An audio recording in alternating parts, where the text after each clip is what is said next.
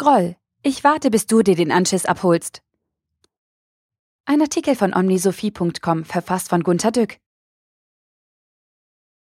Schatz, was hast du? Nichts. Das wird gefährlich. Anders klingt. Schatz, was hast du? Nichts, warum fragst du? Im ersten Fall weiß Schatz genau, worum es geht. Um tief sitzenden Groll, der innen drin gärt und zugedeckt bleiben soll. Der Groll hat keine Empathie für den besorgt Fragenden. Es ist nichts. Hinter das Wort nichts setzt der Groll einen Punkt, kein Ausrufezeichen. Er hält sich verdeckt.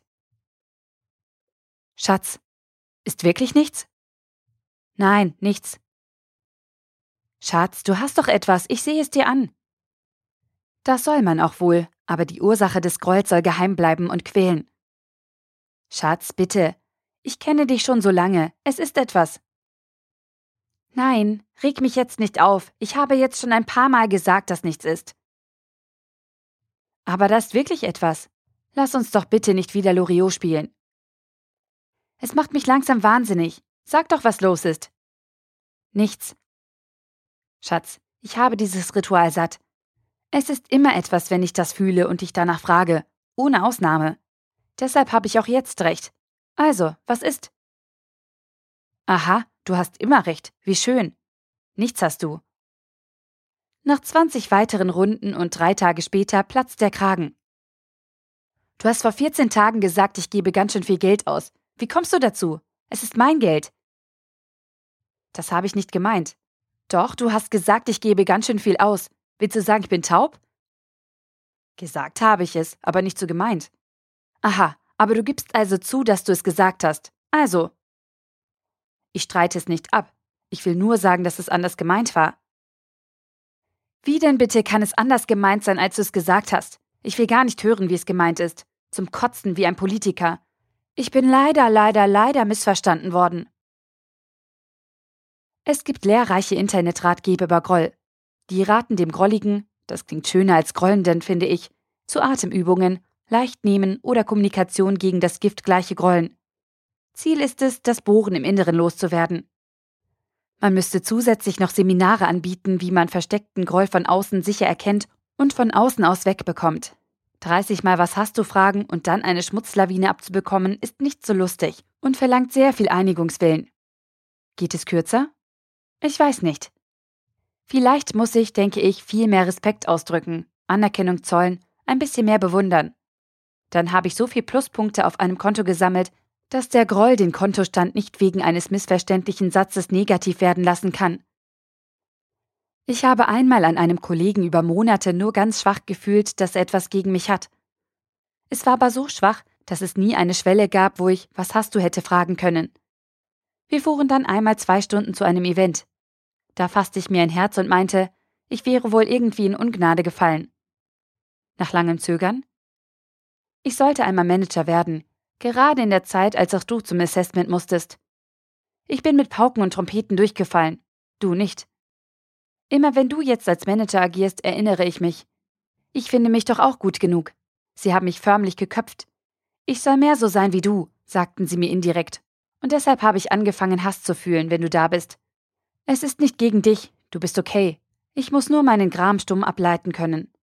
Ich leide. Ich weine innerlich. Es ist ungerecht. Oder ich hatte bei einer Umfrage an meine Mitarbeiter, ob ich als Manager ihre Karriere fördere, nur sehr gute Noten bekommen. Und dazu eine glatte Sechs. Ich war sehr betroffen, weil mir die anonyme Umfrage etwas ankreidete, wo ich ein absolut reines Gewissen hatte. Ich forderte im Teammeeting, dass sich der Betreffende bitte in mein Büro begeben sollte, dann würde ich den Fall fixen. Nichts geschah. Ein Jahr später war Beförderungsrunde. Ich gratulierte im Teammeeting dem neuen Senior. Am nächsten Morgen kam er herein und sagte leise, ich war das mit der Sechs. Und es kam dies heraus. Er war vor langer Zeit bei mir gewesen und bat mich um eine Beförderung. Ich sagte, die sei schon in Bearbeitung, es würde aber so etwa 18 Monate dauern, weil es nur eine sehr begrenzte Zahl von Beförderungen im gesamten Bereich gäbe. Ich müsse ihn bei der nächsten Runde zunächst sehr stark hypen. Ich würde seine Promotion also sehr lautstark und insistierend fordern und dabei wohl gegen schon länger gesetzte Kandidaten verlieren. Dann aber wäre er nach ein bisschen Gezeter und Theater auf einem sicheren Platz für das Jahr darauf. Er müsse absolut nichts mehr in der Sache tun, nur eben 18 Monate warten. Ich hätte alles sicher im Griff. Er wartete und wartete. Er vertraute mir nicht ganz. Er wurde sechs Monate später nicht befördert. Das war ja klar. Es begann trotzdem zu gären. Er beobachtete mich und sah nichts. Das wertete er natürlich negativ. Er war schon grollig. Dann, als er genau nach Plan befördert war, stand er vor mir. Ich war das. Niemand hatte sich gegen ihn verschworen, alle mochten ihn, er aber grollte, weil er nicht vertraute. Und ich habe den Fehler begangen, ich kann mich heute noch ärgern, ihm nicht nach sechs Monaten jeden Monat neu gesagt zu haben, dass es weiterhin gut aussehe. Ich habe es ihm nur nach sechs Monaten gesagt. Es hat wie erwartet nicht geklappt, aber nächstes Mal ist es sicher. Rational ist es sinnlos, jeden Monat zu sagen, es sehe gut aus, denn die Beförderungsrunden sind nur einmal im Jahr. Dazwischen passiert doch nichts. Aber es tut den anderen gut, es immer wieder zu sagen. Das habe ich früher nicht gewusst. Ich bin zu rational. Ich kann noch ein paar solche Unglücke erzählen. Irgendwie kam es in solchen Fällen zu ganz lang anhaltendem Groll, wozu eigentlich keiner etwas konnte. Und weil gar keine echte Schuld vorlag, ich habe es nicht so gemeint, wie du es auffasstest, wurde der Groll nie zur Eruption gebracht. Die Grolligen selbst bringen ihn nicht zur Eruption. Sie warten wohl auf, was hast du? Und sie hoffen wohl, irgendwann würde das Unrecht des anderen offenbar. Aber wenn sie Pech haben, ist da gar keines. Dann aber kann das Gift des Grolls sie ein Leben lang innerlich kränken. Der Groll war in allen meinen Fällen viel zu lange im Körper gewesen. Das Gift ging nicht wieder ganz weg, nur weil plötzlich klar wurde, dass es keine wirkliche Grundlage für den Groll gab. Die Ratio stellt die Sache richtig, aber sie entgiftet nicht. Die persönlichen Verhältnisse wurden nie mehr wirklich glücklich. Seltsam, dachte ich. Wenn ich jemanden für böse halte und es stimmt einfach nicht, dann bin ich doch glücklich, dass ich Unrecht habe. Wenn ich einen Denkfehler in mir finde und ihn beseitige, ist das doch gut. Oh, ich bin zu rational. Unrecht haben macht nicht so arg viele glücklich. Schrecklich, oder? Sie grollen, und wenn es zur Bereinigung kommt, haben sie so etwas wie ein behütetes Baby verloren. Das Gift ist noch drin. Es wirkt weiter nach. Ab jetzt ganz ohne Grund. Ich grüble, mir fällt keine Lösung ein. Also dann. Ich weiß nichts Besseres als das Schreckliche. Was hast du? 30 Mal, dann ein Schwall Mist über mein Haupt. Dann ist das Gift schnell raus. Geht es besser?